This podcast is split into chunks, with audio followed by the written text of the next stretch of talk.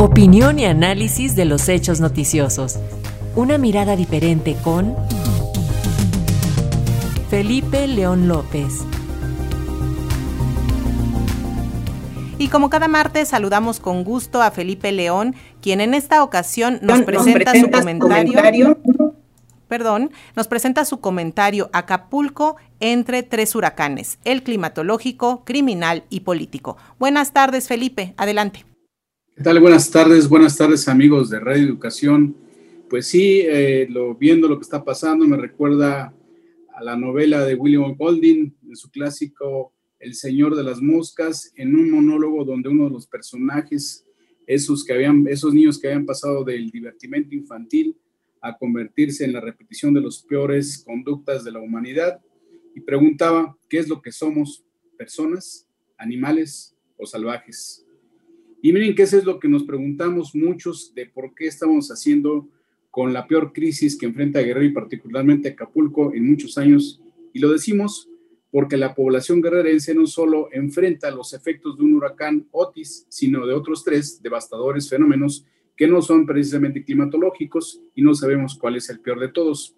Por un lado, ya lo ha dicho y lo comentó muy bien el compañero Misael, el brazo largo de logro filantrópico llamado crimen organizado que ya comienza a operar en medio de la tragedia y ocupando los vacíos que las autoridades de los tres niveles de gobierno están dejando.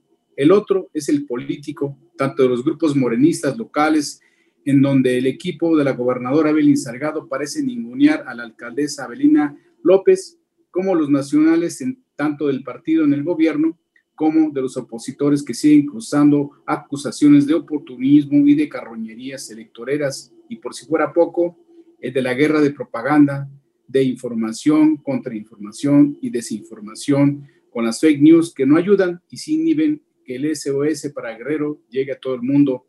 Y es que hasta hace una semana antes se preparaba para el Festival de la NAO y su alcaldesa reclamaba que había elegido la frase de Agustín Lara, acuérdate de Acapulco, para comenzar una fiesta y llegar a los 500 años de haber sido bautizada la bahía como Santa Lucía, es decir, llegar a una fiesta en la, bahía más bella del Pacífico hasta el 13 de diciembre. Sin embargo, hoy, a Cuarta de Acapulco, es un llamado de auxilio, un reclamo y demanda a la solidaridad ante los desastres provocados por Otis.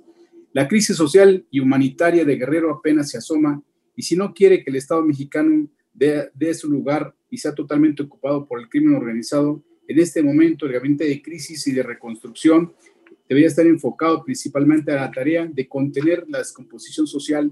Si no hay acciones urgentes y coordinar la situación podría salirse de control y en riesgo de un estallido social por la necesidad de la población afectada para salir adelante y peor aún, administrada por las organizaciones criminales que tienen asolado a casi toda la entidad. Por ello, hacemos un llamado respetuoso para que esta comisión de crisis sea encabezada por la titular de la Secretaría de Bienestar, Ariana Montiel, porque debe ser la principal responsable de administrar toda la ayuda y el programa estratégico para el rescate de los municipios afectados. No se trata solo de los censos y la repartición de paliativos, sino de acciones estratégicas contundentes, radicales e integrales. Es una tarea titánica porque las ocho regiones del estado de Guerrero dependen del 70% de los ingresos que reciben en Acapulco. Los miles de empleos que ocupan en Acapulco son generados por el sector turístico, hoteles, transportes, restaurantes y todas las cadenas de servicios y mientras no existan condiciones, no habrá empleo ni certidumbre inmediata.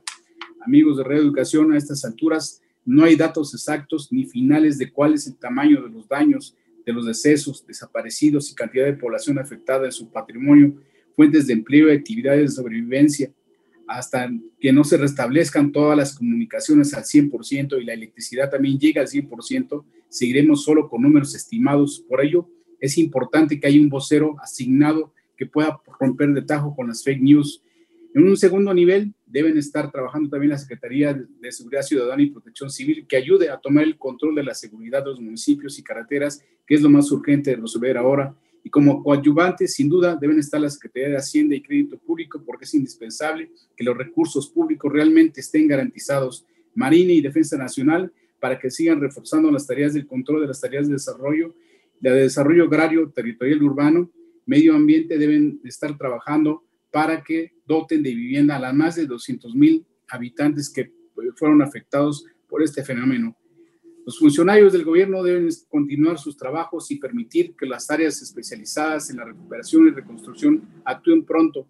En ese sentido, hay los tres niveles de gobierno deben tener un papel de garantes de que las acciones se cumplen y que se cumplan a cabalidad y puntualmente.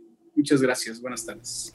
Muy buenas tardes. Felipe, nos escuchamos en una semana.